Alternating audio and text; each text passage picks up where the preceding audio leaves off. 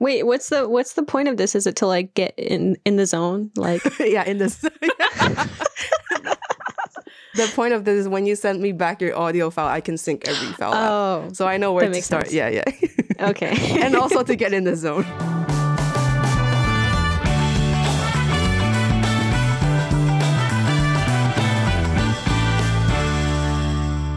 Hello. What's up, everyone? Welcome back to the Chicken Pod, hosted by Chrissie, Jenny. and Ellie. um, where we get together and talk about uncomfortable stuff from our perspective. Today's episode is really special because it's not only our first English podcast ever, but also we have our first guest ever, Emily. Yay. Hi everybody. Hi. So, um, before everything, uh, I guess we should talk about why this episode is in English. That's what it says in our outlines. But honestly, I don't remember why this episode should be in English. So, somebody help me out. so I guess if you see the topic of this episode, it's named something along the lines of the American First um, concept. And we feel like since we're talking about this, we don't want to shit on people in a language that people don't understand. So uh, we're going to try not to shit on people today, but if we're saying anything, we want to raise awareness on this mentality. And I think it's best done in English because we're mostly, at least we're going to start with talking about the things that we have experienced personally in the States. nice. Thank you. Uh, maybe we can ask Emily to introduce herself a little bit. Yeah, sure. So, hi everybody. Uh, my name is Emily Yoakum. I uh, went to Penn State where I met Chrissy and Jenny. Um, I graduated with a international affairs master's degree. My undergrad was uh, international politics, and I studied Japanese. I lived in Japan for about a year, and now I'm back in the states, and that's about it. So we invited you also because we're like, we cannot get too angry in this episode and say things that we're not supposed to. You're like our check of um what is it? Just like a check on us. We're like, okay, we gotta be rational. I'll try to keep you guys in check. Don't Yeah. worry. Yeah, so um the reason we want to do this episode was because one day Ellie just out of nowhere texted her her anger. So why don't Ellie, why don't you talk about it? Okay, so I was watching the James Corden Spill Your Guts or Fill Your Guts segment. And if you're not familiar with this show, this segment, it is where James Corden gets like A list celebrities to answer uncomfortable questions. But in order to dodge the questions, the, celebra- the celebrities will have to eat food presented in front of them. And the food sort of varies, but it's there's always like this recurring theme, which is like food they're unfamiliar with. So like chicken feet, cow tongue, bird saliva, scorpion, thousand years old egg. So I think another name for it is century egg. And um this episode, Katy Perry was forced to rank her favorite partners in bed. And then she looked at the egg and it's so a thousand years years old egg has like a really strong profane scent and it is it has a greenish and grayish finishing so it can look daunting i understand that but it is a very common dish in china and people eat it like you could eat it daily if you want and um, it is still a very popular food. But Katy Perry looked at it and she had this like really theatrical gag. And um, she was just completely grossed out. And just from that episode, although it was funny, I feel like there's a sense of deep like disregard of other cultures. Um, I got a feeling that no one on the show, people that were making it, none of them were like, hey, maybe this isn't cool to make fun of another culture. Not make fun of. They weren't like disrespectful, but I think they were just completely indifferent. it was kind of disrespectful, I feel like. You thought it was disrespectful? I think so because they're presenting like just normal food in other cultures as something that is really disgusting. At least the way they react to those food were like, oh no. And like sometimes they would just like take a bite and just like throw up in a bucket or some shit. Yeah. I don't know if I can swear, but um it is kind of disrespectful. But I I feel like it's probably not their intention to be malicious like oh look at those ethnic food it's so disgusting but it's sort of encouraging i don't know like ignorance they're just they haven't done their research even though they're public figures Yeah. Yeah.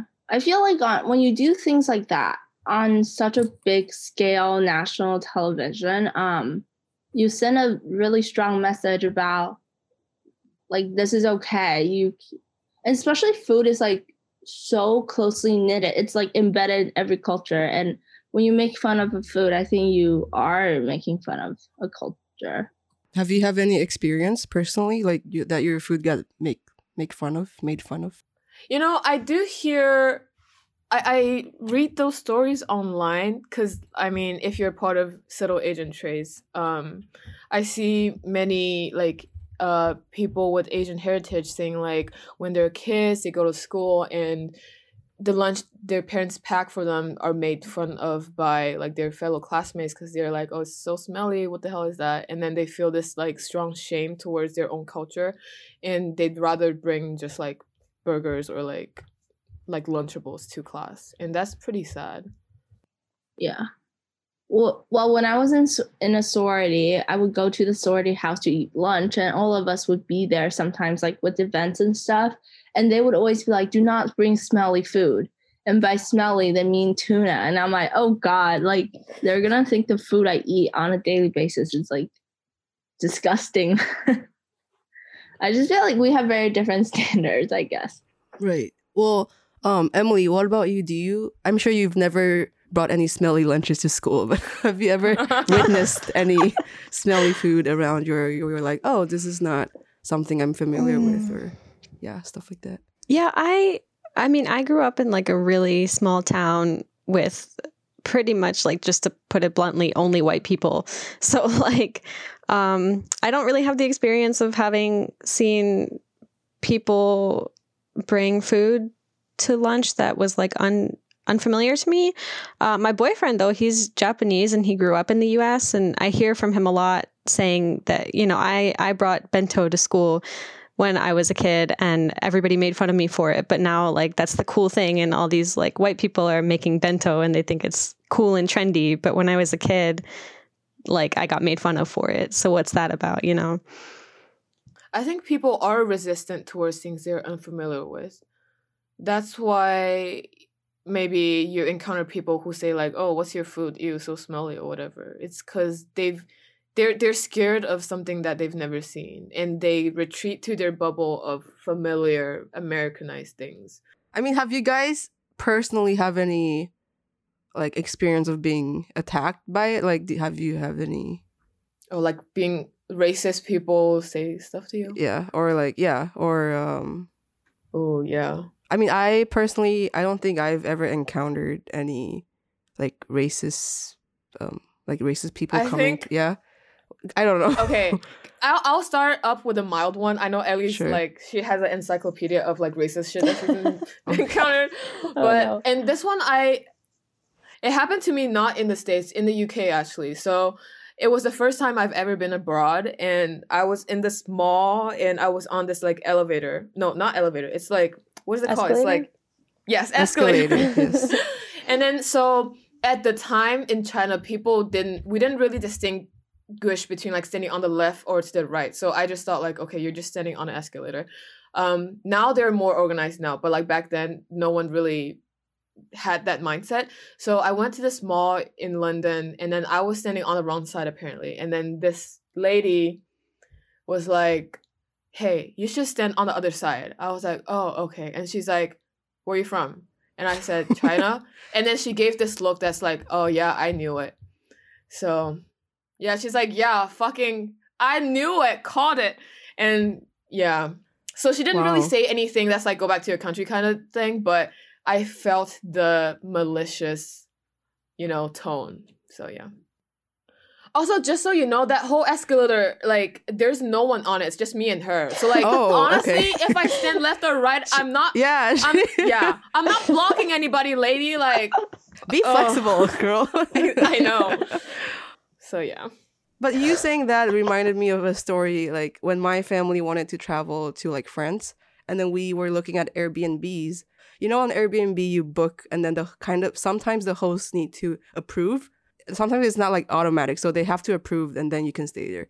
And then I have like experience where they just decline without any reason Uh-oh. and and I don't know if I should think this, but sometimes I would really think, is it because that I'm Asian? I mean, they don't say why, but I'm just like, oh, is it because I'm Asian that they don't want to host us? But Like the fact that we have to think that means we're not in we're not there yet. Side note though, I really want to travel to France with my parents, but my parents are they're like very very Asian, and I'm just so scared that we're gonna go and people are gonna be mean to them. I don't think people are gonna be like too mean to me, because I'm a little more like. This is so sad to be like, well, I'm a little more westernized, so I think I can like be a little. I know what to say. I know what's the right thing to do, um, in Europe. But I just don't. I think they're gonna be so mean to my parents because they're completely clueless. no, once once the French people hear your American accent, they're gonna cut you off, no matter how westernized you are. Like, oh, they roll their eyes. I know, like European people like don't like Americans, but I don't know. oh, I I think, dude, I was in Switzerland and then um we're all like hanging out at a at a bar. It was like super chill, and then um these girls came in drunk and they're like, "Oh my god!" And Oh my, my friend God. looked at me. He's Swiss, and he was like, "Yeah." That's why. And I'm like, yeah, I get it. Wait, so Emily, I have a question. Wait, so when the, when you first got to Japan and when Japanese ask you, "Where are you from?" Did you just straight up say I'm from Pennsylvania or did you say I'm from the states? No, from from from the states for oh, sure. oh, okay. I don't expect anyone to know that far. Wait, why? You passed the test. No, because we're saying how like some we're saying how like sometimes people are so in the bubble that they just believe that everyone knows where like what like what Iowa is. Yeah. No, there were definitely people like that. Right, right, right.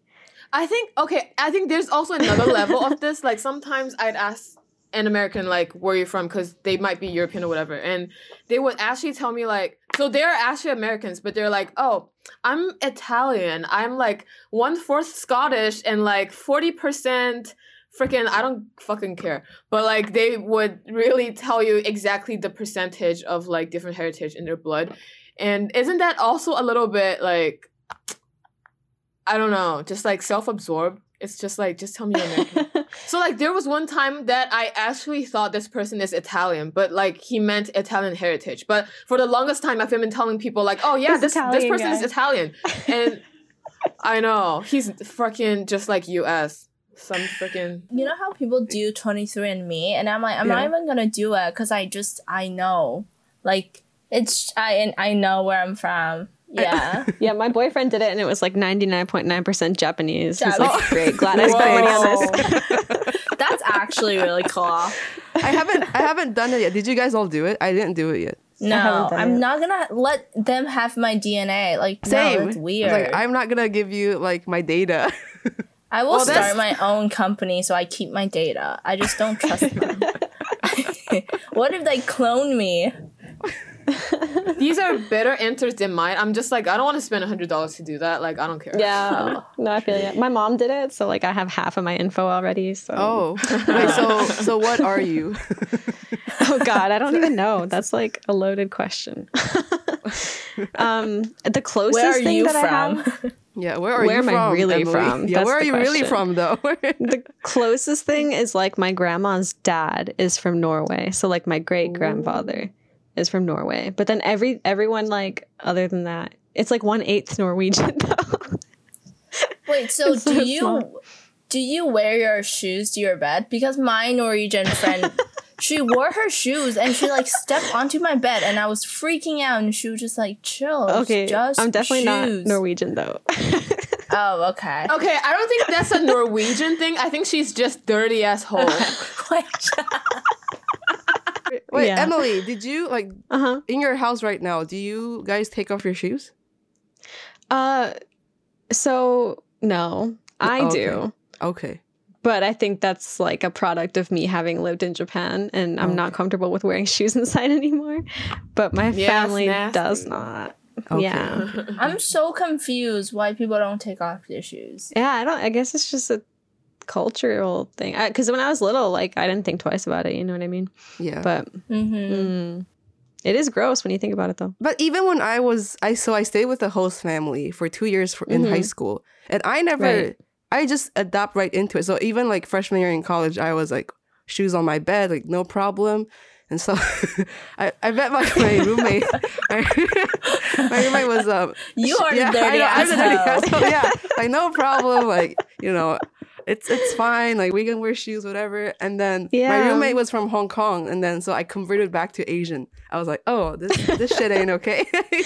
You not- converted back. yeah, I like- and Yeah, then, when I first came to the States, I see people just throwing their dirty sneakers in the washing machine and just oh, like they wash their shoes like that. So weird. Yeah. I'm like, what the hell? I wash my Vans like that. okay, Vans is Is it gross? it's just weird, not gross. Kind of like if you're like after you wash your shoes and my can i still Laundry? put like my like intimate like yeah my laundry in it because i'll be like oh there's all Dirt her like nasty stuff on her shoes now Oh shoot! Is that shout out to my roommates in New York? Sorry, I didn't really think of it. i don't think most of them care about that but like my mom would be like how like don't you dare Wait, so back to the question, Emily. As an American being in a foreign country, Japan, have you had any interesting encounter or experience? Yeah, I don't have any like anecdotes specifically where like there was uh go ahead. Sorry. So like i i stayed in japan just for like two months for this study abroad thing and then i just really felt it. I think I think also because I didn't go to like Tokyo, it I went to Nagoya, and so it's like a, it's less international, mm. and so when people see white people, they lose their shit, right. and or if they so like okay, so for example, me and like a few of my white friends, we go into this convenience store, and then this girl would just be like using Japanese, saying like, "Oh my god, he's so fucking tall," and then but then we can all understand it. We're like, Oh right. and even the birds, the birds are also like low key racist because like this friend of mine, he's like six feet, and then the bird just flew in his face. Damn, that's one racist ass bird. They weren't used to having obstacles. yeah, they're not used to like really tall people, I guess, because like in Japan, they're not that tall. And then so also me and another Asian friend, we're both Asians, but then when we're we're only talking in English because back then my Japanese wasn't that good and we can only converse in English. And then there were people actually standing up across from us, like we're in a cafe and people stand up to stare at us. I also stayed in Japan for one year, and I feel like I was like very proud wearing like the foreign hat because I feel like as soon as you speak very fluent Japanese, or if they Mm. start thinking you as Japanese, they will give you a different standard. Like oh, this is like how Japanese people do it. Like if you're a foreigner, you can get away with so many things. So I was just like, oh, it's great. I just speak English. I just never wanted to learn Japanese. Mm, mm, mm, mm, Anyways, Emily, did you did we reminded you some of your Yeah. stories? Yes. Okay. Yeah, so now that you guys bring it up, um, to go off Chrissy's point about, uh, you know, as a foreigner, you get different treatment. I think when I studied abroad, I didn't speak any Japanese. And so I like totally embraced my foreignness. And, you know, you do get treated different, but I'm like, okay, well, I am different. So, like, what's the big deal? You know, I'm only here for a little while. I don't mind being treated a little differently. But then, uh, you know, after studying Japanese seriously for four years and then moving there and moving to a small city nonetheless, so not Tokyo.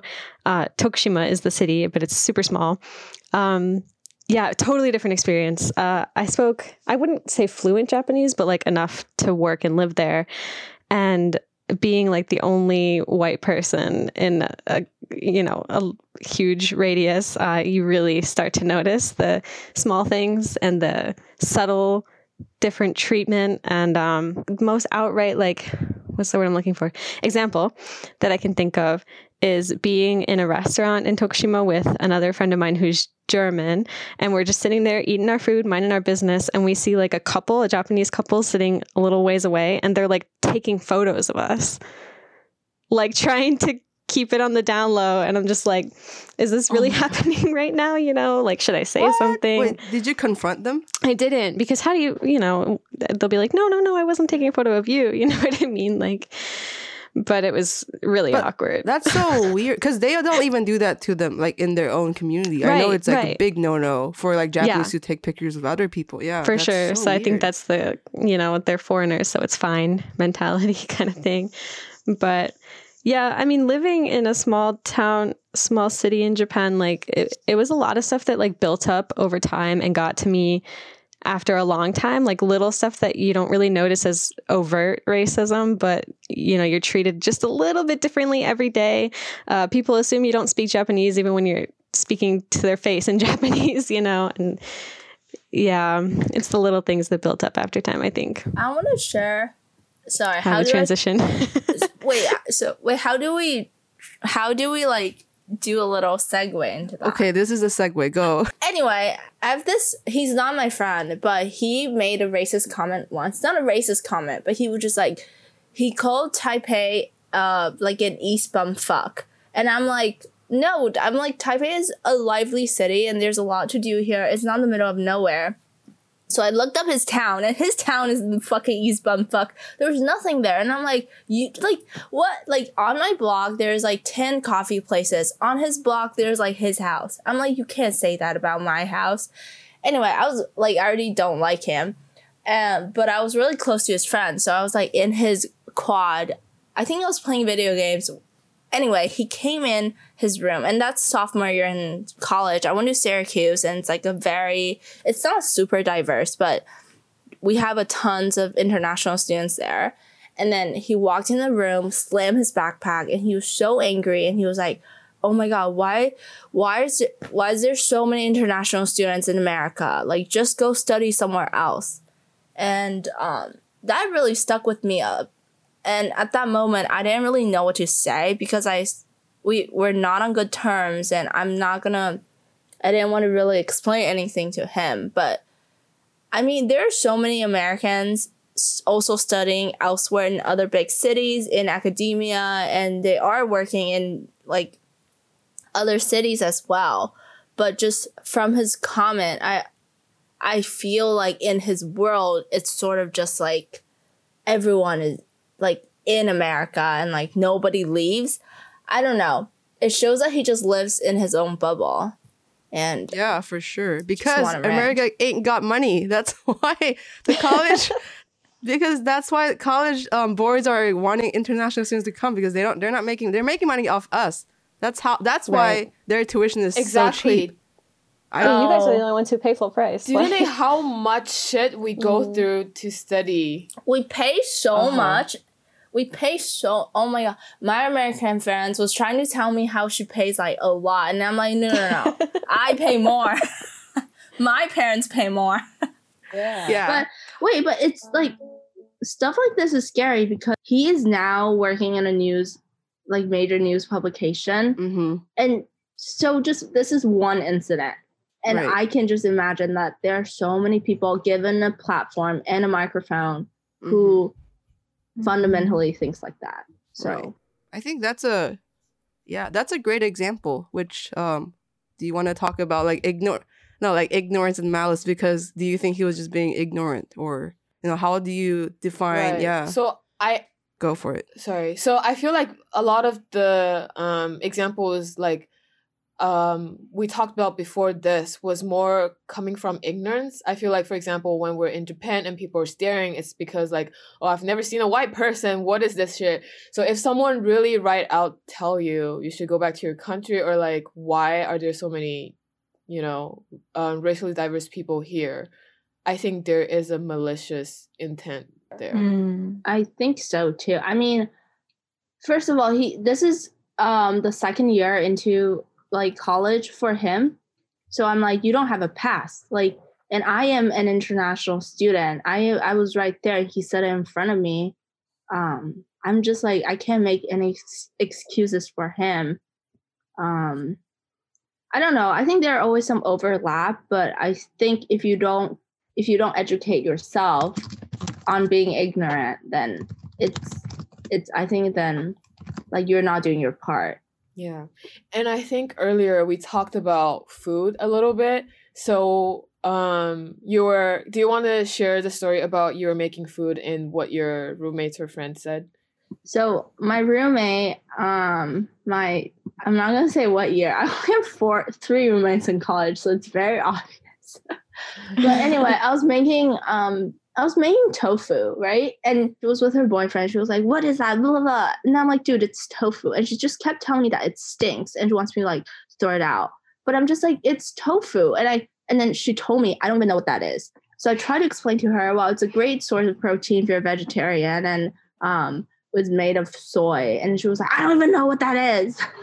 oh, she's So she this is didn't her tone, but but she was just like completely she doesn't she doesn't care. She just wants me to throw it away. But I'm like, tofu is such a common food. Like, I don't know, isn't tofu kind of trendy as well? But um Yeah, that's what I, I was thought. just very I was just very confused at her anger and I I feel like yeah, and I think ever since that I was always kind of uncomfortable making food around her because she makes these little Mm. comments, but I think she doesn't think she was being like malicious or I don't know. And I would make food. I think that is a little malicious. So like I have I also have friends who says like, "Okay, I don't know if I want to try your food," which I feel like is okay because they're like, "Yeah, I I I just don't feel comfortable." That's fine. But then if they're looking at they're they're seeing you cooking your food and saying like you should throw it out cuz I'm not comfortable with it. Like who the hell are you to judge my food first of all and pressuring me into throwing out what I was about I'm about to eat. And the fact that she made you uncomfortable like cooking in front of her. Like no one should feel that way. So I don't think that's I don't know, but it's it's really weird. Like it's a battle I've, I'm constantly sort of like going through because these people who makes really race like implicitly biased comments, they sometimes are huge advocates for other social justice that Mm. I care about. Um, so in my head, it's more like, uh how could someone some someone who like actively advocates for Black Lives Matter comes back to me and say things like like I don't like the way you eat, you know?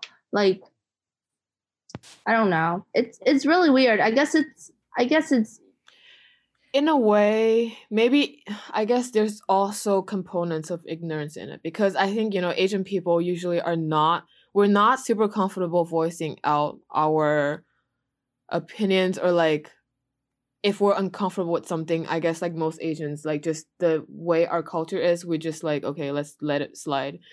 Um and so they feel like it's okay to say those things to us cuz we we don't make it clear that we don't like it too. Yeah, so it's not a trendy thing. Yeah. yeah. I don't know. And even when I was in New York, I mean it's a city with like all these food you could try. So I'm always like trying new food with some of my friends. But a friend of mine, she's she just like she sticks to her fries and she sticks to her pasta, which is fine. But I'm just like there are times I want her to try my type of food and she doesn't want to. And it just makes me feel like um, she's not accepting of me as a as a whole, like my whole identity. But um, Yeah. sometimes it's not malicious, but it can be hurtful. But interesting. I also have a tofu story. I feel like to- do a lot of people like to- doesn't like tofu. But Emily, remember when we were at JFA, we had a meeting. We, we were we planned an activity where we put different textures in the box. Yeah, And people yeah, to yeah. try- and Wait, what- wait, wait. Okay, so what is JFA? Tell us about it. Oh, it's a Japanese cult in the Penn State. Japanese cult. it's a it's a it's Were you short for indoctrinated? Japanese Oh. Friendship Association, and we me and Emily were both board on um Yeah, board on members. the e-board. Anyways, yeah. So we we're planning an activity where we put um, different food in the box so people can put in their fingers and feel the food and guess what it is, right? And then and then I remember we came up with tofu, and one of the um, e-board members said not to put tofu in because he he thought it was like people might be grossed out by tofu. What's wrong with tofu? What's people's problems with tofu? He was speaking on other people's behalf, but the fact that he had I- this yeah. Concern was I was quite because I never thought yeah like I thought tofu was one of the most harmless food out there and Right. and yeah Wait, I'm just very confused. As in, like, why are people? Why do people like refuse to try my food when I'm always Mhm. trying their food? Like, if they're like, I'm gonna make this for you, and so with a different like sauce or whatever, I'll be like, yeah. And then any anytime I'm like, can I put kimchi in this? And they're like, oh my god, what is that? So I don't want to speak for all Americans here, but the white Americans that I know tend to be really, really picky about food. And especially people who like grow up in small towns and don't have exposure to other cultures' foods, like have this mindset that it's automatically gross without ever having tried it. And I think that's the same mindset that's going into not liking tofu because tofu like for the average american i think is like a, a meat alternative. And i think if you're eating tofu thinking it's going to taste like meat you're not going to like it.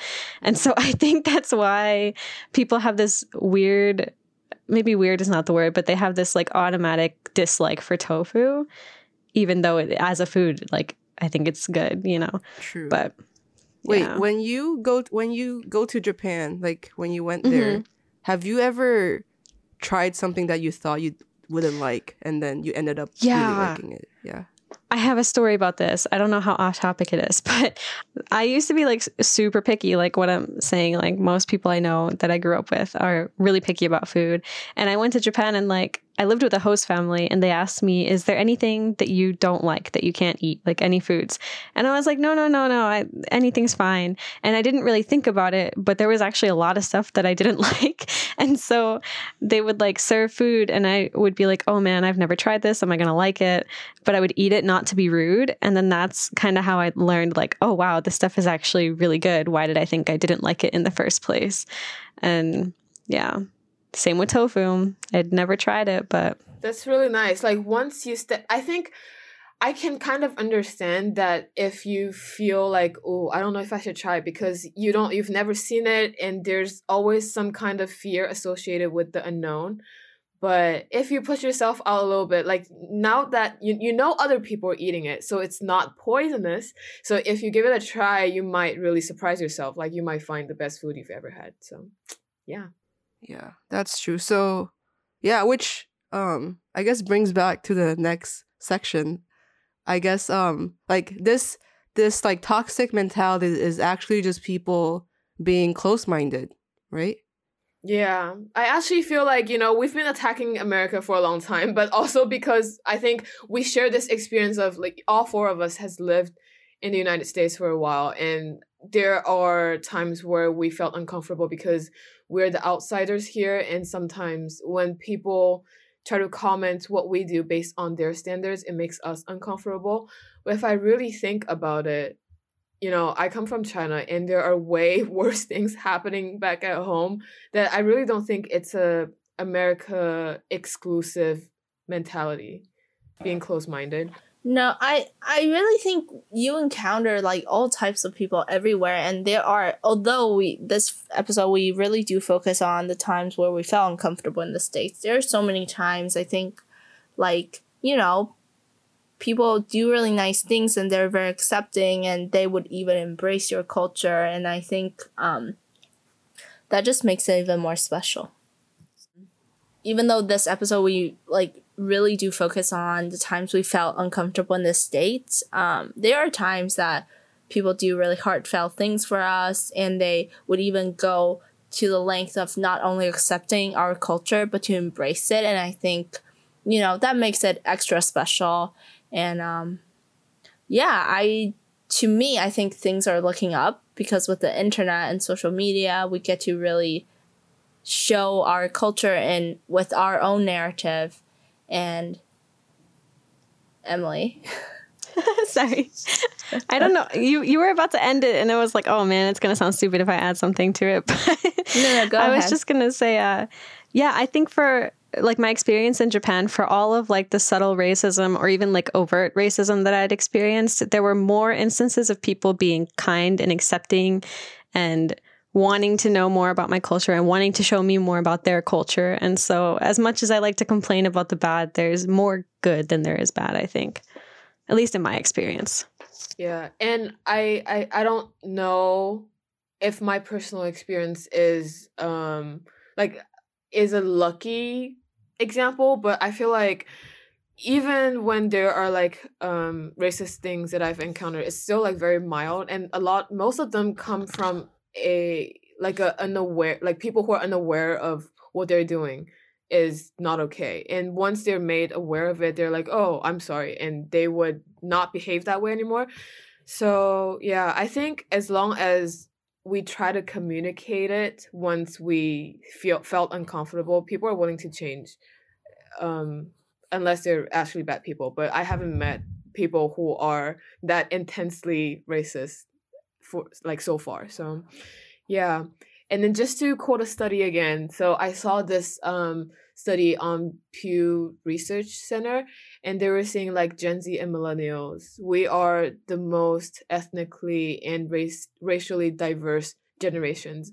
And also when asked um is um being diverse good for society, I think way back in the days, um the silent generation, 40 something percent only 40 something percent said it's a good thing but then nowadays you know with gen z and um, millennials it's more than half so like 60 something percent so i really do agree that the society is improving and we're more inclusive as time passed by Yeah.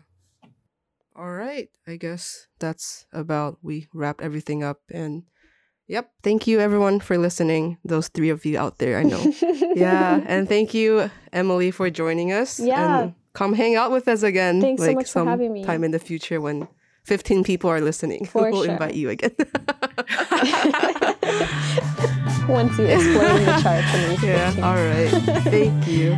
I would be happy to. all right Bye. bye.